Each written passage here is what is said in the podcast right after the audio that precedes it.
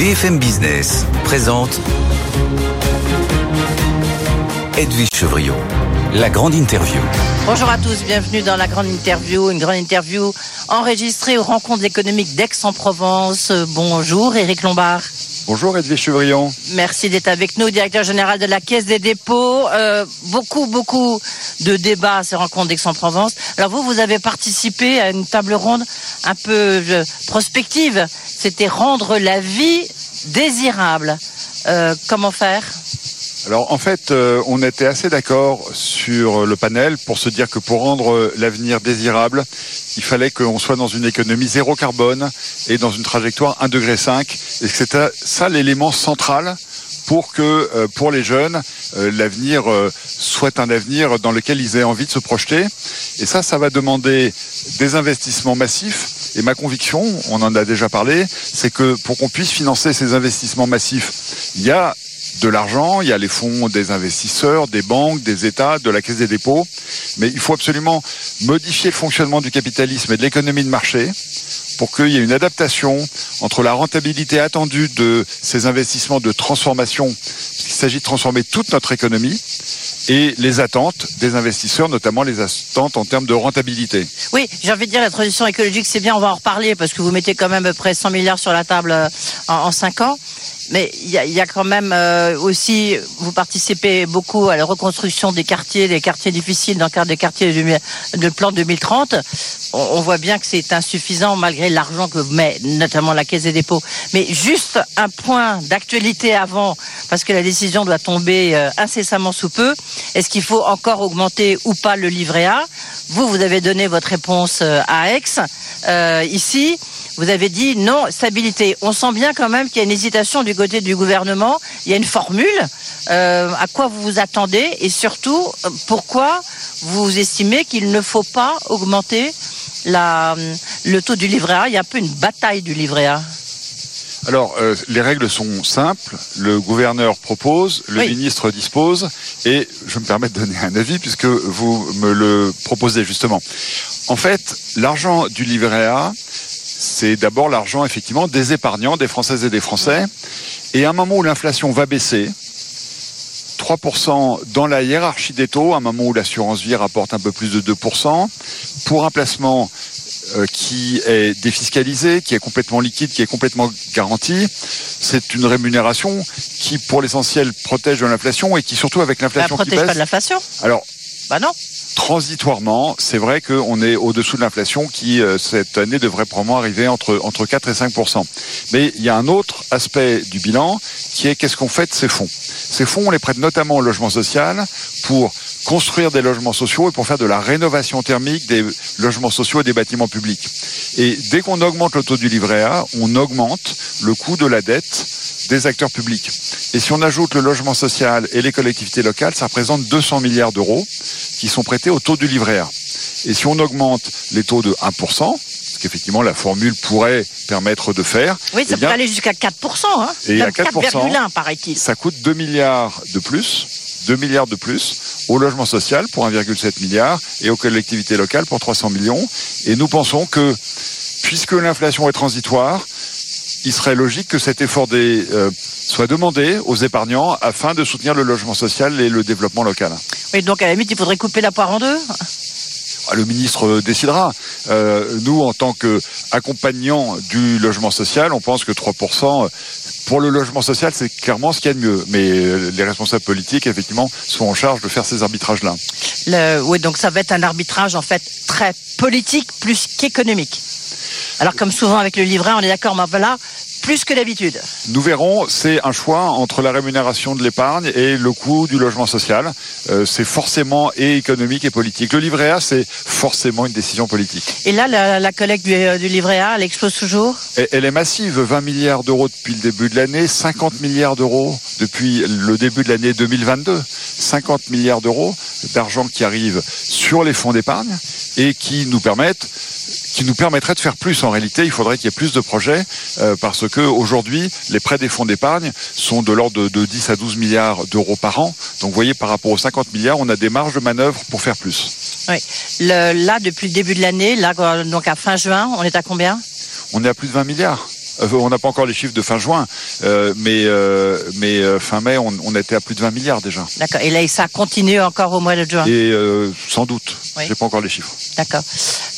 On voit bien que c'est le livret A est devenu vraiment le refuge parce que c'est plus que l'assurance vie. En fait, c'est aussi que ça ça bascule, ça bouscule un peu toutes les rémunérations des produits d'épargne.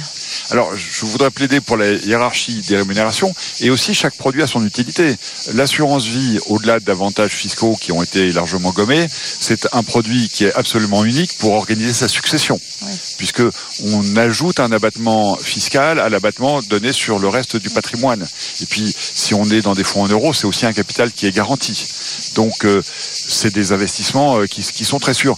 Mais avoir un peu d'action dans ses portefeuilles, même si les marchés actions sont élevés, sur le long terme, ça donne des rentabilités historiquement qui sont très supérieures au taux dont on parle aujourd'hui. Donc l'idée d'avoir une diversification quand on a un peu d'économie entre les différentes classes d'actifs, c'est quelque chose qui me paraît aussi très sain. Euh, Je le disais, Eric Lombard, la Caisse des dépôts est aussi euh, évidemment au cœur de la réhabilitation des quartiers, des logements sociaux, à travers, vous venez nous l'expliquer, à travers euh, les fonds collectés par le livret A. On a vu que beaucoup, beaucoup de, bah, bâtiments, de logements, de mairies ont été détruits à l'occasion de ces quatre jours d'émeutes quand même très très violentes. Le, le président de la République a parlé d'une loi de reconstruction très rapide. Euh, comment est-ce que ça va se passer, sachant que les fonds, très souvent, ils viennent de la Caisse des dépôts? Oui, alors d'abord, je voudrais exprimer ma solidarité envers euh, les maires de ces villes, de ces quartiers qui ont fait face à une période difficile. Et puis, je voudrais aussi adresser un message d'espoir. En fait, la politique de la ville, ça fonctionne. On a réussi. Ah, mais ça, c'est la grande question. Est-ce que ça fonctionne? Eh bien, ça fonctionne, euh, mais, mais je vais expliquer pourquoi. On a réussi depuis l'initiative historique de, de Jean-Louis Bourlot à avoir des fonds dans l'Agence nationale de rénovation urbaine, ce qui fait que chaque année, on rénove des quartiers. Et c'est un travail de longue haleine. Mais il y a de plus en plus de quartiers politiques de la ville sur lesquels les bâtiments ont été rénovés. Il y a des bâtiments neufs, il y a des médiathèques, il y a des services Oui, mais les, regardez, les médiathèques, qui les ont brûlées. Enfin, dans, dans les quartiers, là où il y a eu des émeutes. Hein. Alors, il y a régulièrement euh, des mouvements, euh, malheureusement, euh, de, de violence ou, ou de manifestation. Pourquoi? Parce que les quartiers, c'est aussi un endroit où l'intégration se fait le plus souvent. Et une fois que les gens sont intégrés, ont réussi un début d'ascension sociale, souvent ils quittent les quartiers, ils sont remplacés par des personnes Oui. qui arrivent. Et ce qui fait que c'est un peu un travail sisyphéen, mais en réalité ce travail fonctionne parce que au fur et à mesure, nous intégrons ces personnes qui sont initialement dans une difficulté compte tenu de leur origine, de leur origine sociale ou, ou géographique. Donc je pense qu'il ne faut pas jeter le bébé avec l'eau du bain. Alors ce que nous disent ces émeutes, c'est qu'il faut qu'on en fasse plus sur l'intégration. Ça passe d'abord par le développement qui va être très important dans le quartier 2030. Quartier 2030, c'est le plan qui a été annoncé à Marseille par le président de la République, qui est un nouvel élan à la politique de la ville. Et ça va passer notamment par l'entrepreneuriat, parce que aujourd'hui, non seulement il faut donner un emploi à tous ces jeunes qui arrivent, mais donner la possibilité à ceux qui ont envie d'être entrepreneurs Oui, de mais le c'est faire. très peu, c'est infime. C'est pas, ce- c'est pas ceux qui ont déclenché Alors- ces violences. D'abord parce qu'ils sont, pour un tiers, ils étaient Bah, mineurs. c'est des très jeunes, Oui. mais Ah c'est oui. des très jeunes qui sont la, désespérés. moyenne, Euh, la moyenne d'âge était de 17 ans.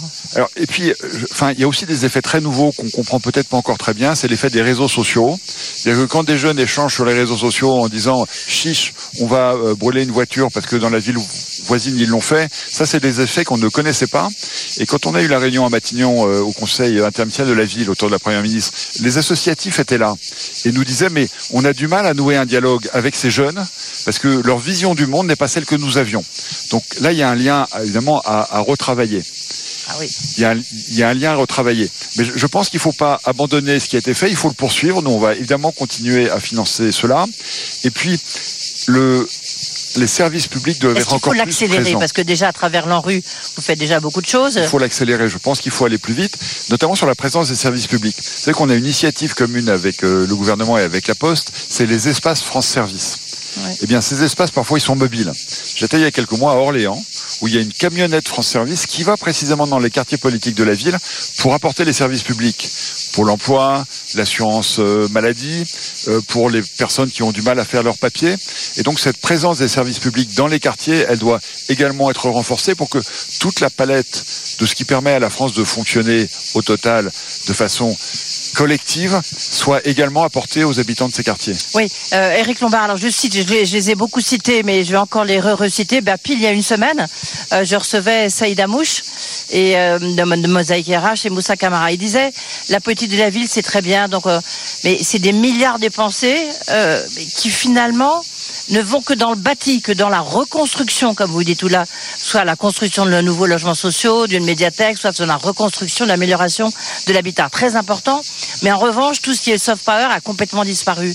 Les associations, le lien dont vous parliez à l'instant. C'est là, qu'est-ce que vous, vous pouvez faire en tant, en tant pardon, que patron de la Caisse des dépôts?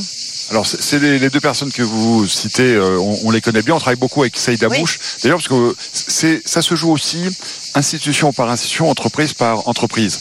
Euh, à la Caisse des dépôts, dans nos démarches de diversité, on va mettre l'accent sur les recrutements dans la diversité des origines, ce qui est une façon d'intégrer. Je suis assez d'accord avec euh, ce qu'ils disent, euh, et aussi Moussa Camara. C'est vrai qu'il faut qu'on investisse plus dans l'associatif. Euh, Il y a eu une table ronde à l'instant sur le fait de développer le sport.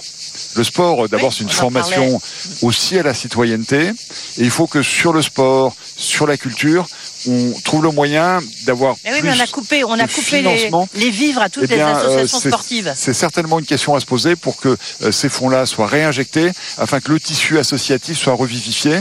C'est ce que di- dire qu'on investit que dans le bâti me paraît un peu réducteur. On investit aussi dans le lien entre ces quartiers et les zones d'activité. Je vais vous donner un exemple. Au Mirail, près de Toulouse, auparavant, d'abord ce quartier est en train d'être reconstruit Oui. bloc par bloc. Euh, Il y a aussi des activités qui permettent euh, à ceux qui le veulent d'avoir un, un lopin de terre pour, euh, pour faire un peu d'agriculture. Mais auparavant, les services de transport public contournaient ce quartier. Aujourd'hui, ils passent au cœur pour que les personnes qui ont du travail et surtout qu'il y ait de plus en plus de personnes qui ont du travail puissent aller facilement à Toulouse ou dans les villes où, il y a de l'emploi. Donc la réintégration de ces quartiers dans l'espace public commun me paraît aussi un, angle important des politiques à mener dans les années qui viennent. Alors vous l'avez dit, on a beaucoup parlé du reste. C'est un peu étonnant. Ici à Saint-Condex, on a très peu parlé du, du phénomène. Pourquoi il y a eu ces émeutes? Qu'est-ce que ça veut dire? Euh, On en a assez peu parlé. En revanche, alors il faut dire que c'est au cœur, euh, euh, au cœur du mainstream.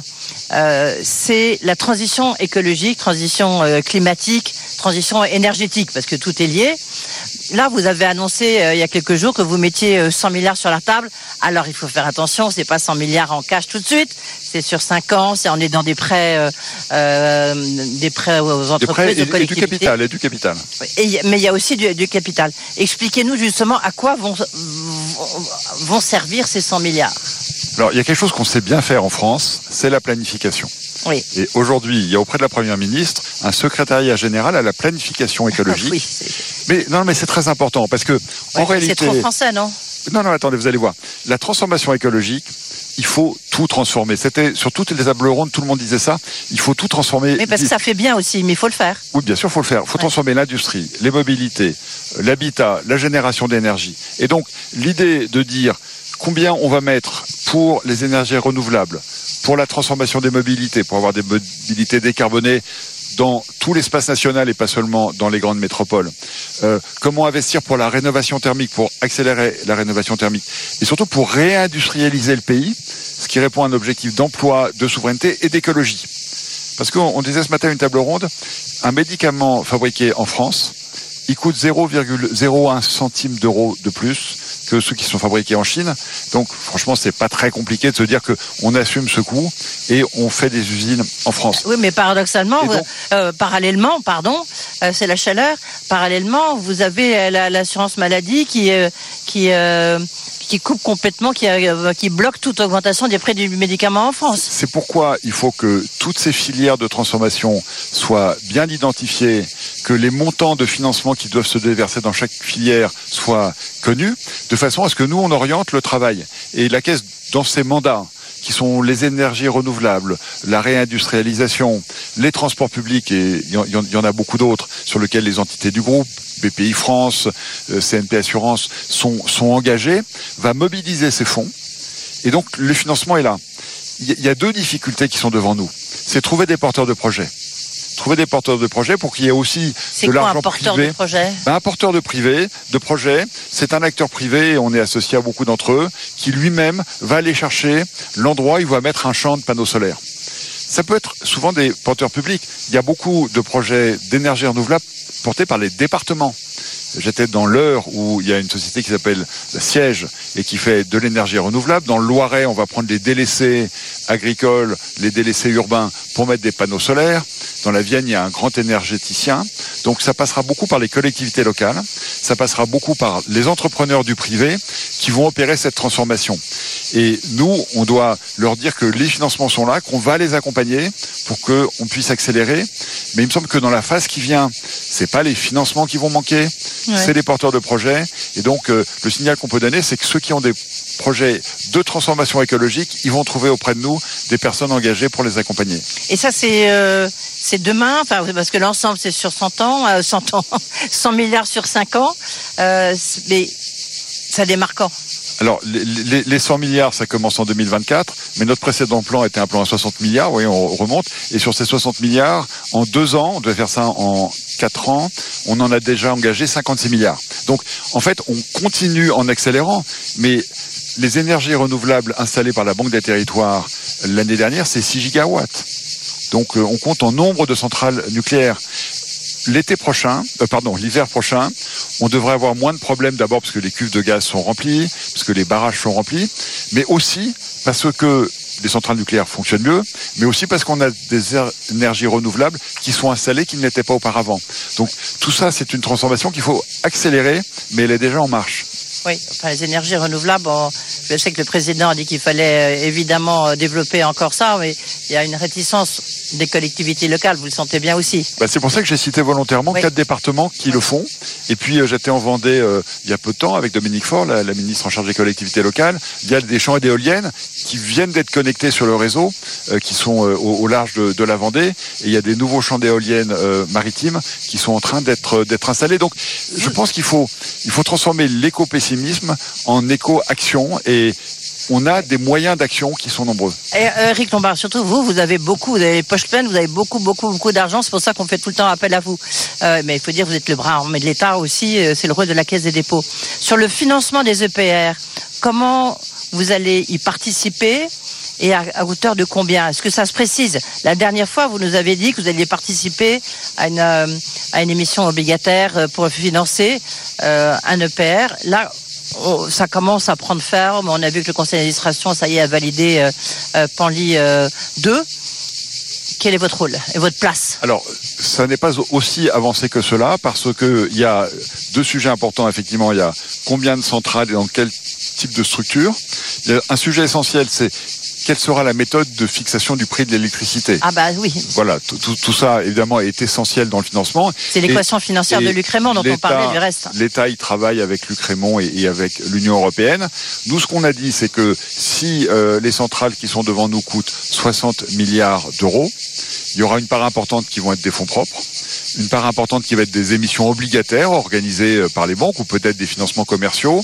Et nous pensons que un tiers de ce montant, 20 milliards, pourrait être financé par les fonds d'épargne, par l'argent du livret A dont on parlait tout à l'heure. Si on dit que en 18 mois, la collecte des fonds d'épargne, c'est 60 milliards euh, d'euros. Probablement, on sera autour de, de ce type euh, de montant. Vous voyez bien que en 18 mois, on aurait déjà de quoi financer tout le programme. Moi, ce que je dis, c'est qu'on va simplement prendre 2 milliards par an. Donc, ça sera évidemment pas au détriment du logement social, qui reste Oui, notre le- première priorité. Non, mais on, a des marges de manœuvre pour faire plus. Et les fonds d'épargne pourraient effectivement euh, financer un tiers du programme. Euh, Luc Raymond est au courant de cela. Et c'est à lui de fixer son équation financière une fois que euh, les autres éléments de l'équation auront été Mais fixés. vous, vous êtes prêt à y participer en fonds propres ou alors en émission obligataire? Alors, ou à, un autre moyen de financement, bien sûr. En, en fonds propres, là, en l'occurrence, ça n'est pas dans nos priorités, et d'ailleurs, ce ne serait pas dans nos moyens, ce serait au détriment de nos autres missions. Donc ça, euh, je ne le propose pas. En revanche, ce serait avec les fonds d'épargne, donc l'argent du livret A, et ça, on en a tout à fait les moyens, et participer à des émissions obligataires, pourquoi pas. Euh, C'est quelque chose que, bien sûr, on peut. À ce moment-là, est-ce que lorsque vous mettez votre argent sur le livret A, on peut imaginer une petite case? Est-ce que vous êtes vous acceptez que votre votre épargne aille au financement du nucléaire? Parce qu'il y a quand même encore, enfin, pas mal de Français qui sont opposés au nucléaire. Alors, ce que j'ai observé depuis quelques mois et j'ai été auditionné. C'est évident. J'étais auditionné par les commissions des finances euh, de l'Assemblée nationale et du Sénat et nous avons évoqué ce sujet. Et d'ailleurs, la programmation euh, énergétique a été votée très largement euh, par les deux assemblées. Mmh. Ça n'a pas soulevé de débat. Ça ne veut pas dire que le débat est derrière nous, mais je pense qu'un consensus est en train de s'installer. En tout état de cause, les Français savent ce que nous faisons des fonds d'épargne. Le logement social d'abord, le financement des collectivités locales. Euh, mais c'est pas non plus une SICAV où on décide, voilà, euh, je coche pour avoir tel ou tel type de placement. Il faut qu'on garde la mutualisation de ces fonds euh, pour l'intérêt général. Toute dernière question, Eric Lombard. Euh, comme vous jouez souvent les pompiers, on l'a vu avec la création de BPI qui, avait, a vraiment trouvé sa place d'une manière très importante au cœur du, système de financement des entreprises. Mais on l'a vu au moment de la, crise de la Covid, etc., avec ces PGE. Est-ce que vous avez identifié un autre point, un autre euh, secteur où la caisse de dépôt devra intervenir? Alors euh, BPI, puisque vous en parlez, euh, qui vient de fêter ses 10 ans, c'est un très très beau succès. Et vraiment c'est une entité, une institution indispensable. Le logement, on y travaille, on, a parlé des quartiers, tout ce qui est vieillissement et grand âge. On est intervenu, on est en train d'intervenir pour sauver Orpea. c'est en, train de se décider, c'est en train de se décider. Mais nous finançons les EHPAD publics. C'est important de le rappeler. Et on a beaucoup d'initiatives pour accompagner nos concitoyens qui sont dans le grand âge, qui sont dans la dépendance. Euh, je pense par exemple à ce qu'on fait euh, dans le logement inclusif, qui permet d'avoir de la diversité dans les logements.